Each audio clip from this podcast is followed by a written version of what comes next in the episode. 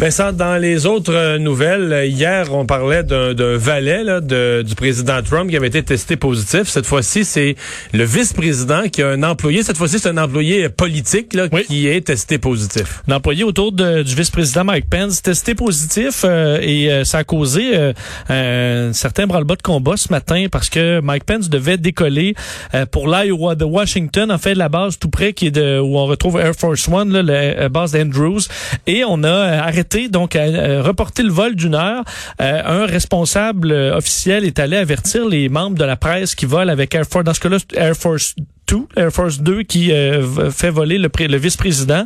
On est allé aviser les membres de la presse que un proche de Mike Pence avait été testé positif et que selon leur enquête, quelques-uns des membres là, sur l'avion euh, avaient été en contact avec cette personne-là de près et devaient être sortis de l'avion avant de décoller. Alors on a sorti des gens de l'avion euh, pour pouvoir finalement décoller euh, vers l'Iowa ce matin.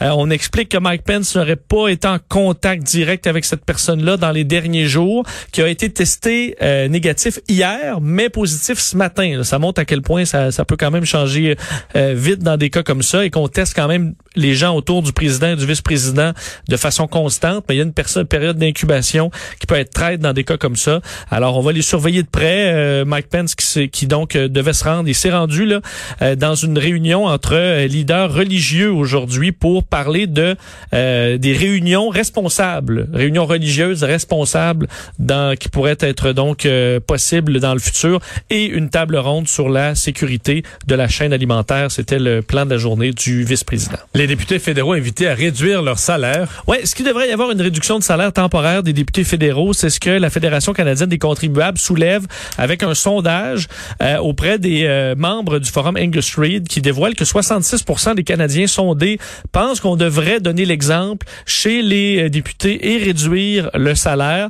ce que dit la Fédération, des millions de Canadiens et de Canadiennes ont perdu leur emploi et ont vu leur salaire baisser. parlant d'un déficit fédéral estimé à 252 milliards euh, et plus. Chaque dollar compte.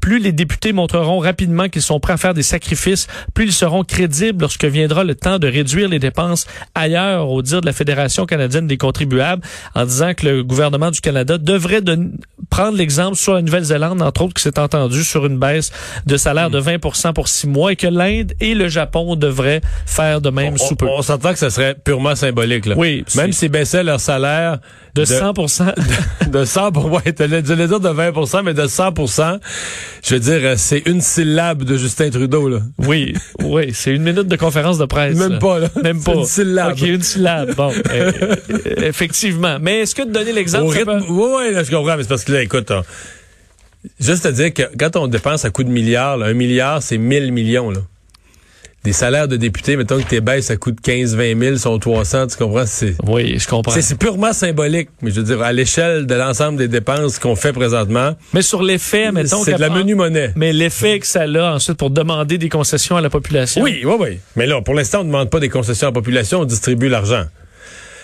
T'as raison de dire, euh, c'est l'occasion, en fait, de parler de ça.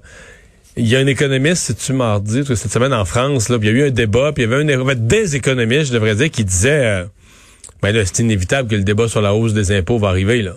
Puis au Canada aussi, là, sous quelle forme, on le sait pas, mais, mais tu peux pas dépenser autant, puis penser que demain matin, il va pas y avoir un plan global pour essayer au moins de ramener le budget. Parce que là, tu peux pas étouffer la, la, la, relance non plus avec un taux d'imposition. Non, euh. mais là, faut que tu repayes. D'abord, parce qu'il va y avoir deux temps. Là. Tu vas avoir remis le Canada dans des dettes épouvantables. là, tu vas vouloir arrêter de creuser le trou, puis tu vas vouloir au moins réduire le déficit. Là. Tu vas avoir un déficit, mettons, de 300 milliards. Bon, il y a des programmes qui sont non récurrents. Il y a une partie du déficit qui va se réduire tout seul parce que les programmes que tu reconduis pas l'année d'après. Mais quand même, mettons que tu as un déficit de 100 milliards. tu vas avoir des efforts pour essayer de le ramener à je sais pas, de 100 à 70, à 50. Là, parce que les chiffres sont devenus tellement gros qu'on sait même plus comment les approcher. Là. On sait même plus comment les gérer. Est-ce que tu peux faire juste la technique un peu Trudeau qui était ben, par rapport au PIB? Là, donc tu essaies de miser sur oui, une croissance ça, Mais ça, c'est ce que tu dis au monde pour essayer de dédramatiser la situation. Mais il faut quand même que tu, faut que tu gères le pays, faut que tu gères les finances. Donc, qu'est-ce que tu vas faire? Tu, tu dépenses moins ou tu recueilles, tu recueilles plus de revenus, là? Et c'est pour ça que le débat sur le débat, mais ça n'aura pas lieu tout de suite, là, je parle. quand va venir le prochain budget, le printemps prochain, peut-être même à l'autre printemps, mais mettons d'ici 2025, prenons une perspective plus large. Est-ce qu'il va y avoir une pression énorme au Canada pour monter les impôts? Ben, poser la question, c'est y répondre. C'est une évidence. Là. On va aller à la pause. Euh, on va parler dans un instant ben, un peu de tout ça. On va parler avec le ministre québécois des Finances, Éric Girard, de l'état des finances du Québec, mais surtout de l'état de l'emploi au Québec après ces chiffres épouvantables. Le Québec qui avait le plein emploi, qui a maintenant le plus haut taux de chômage au Canada.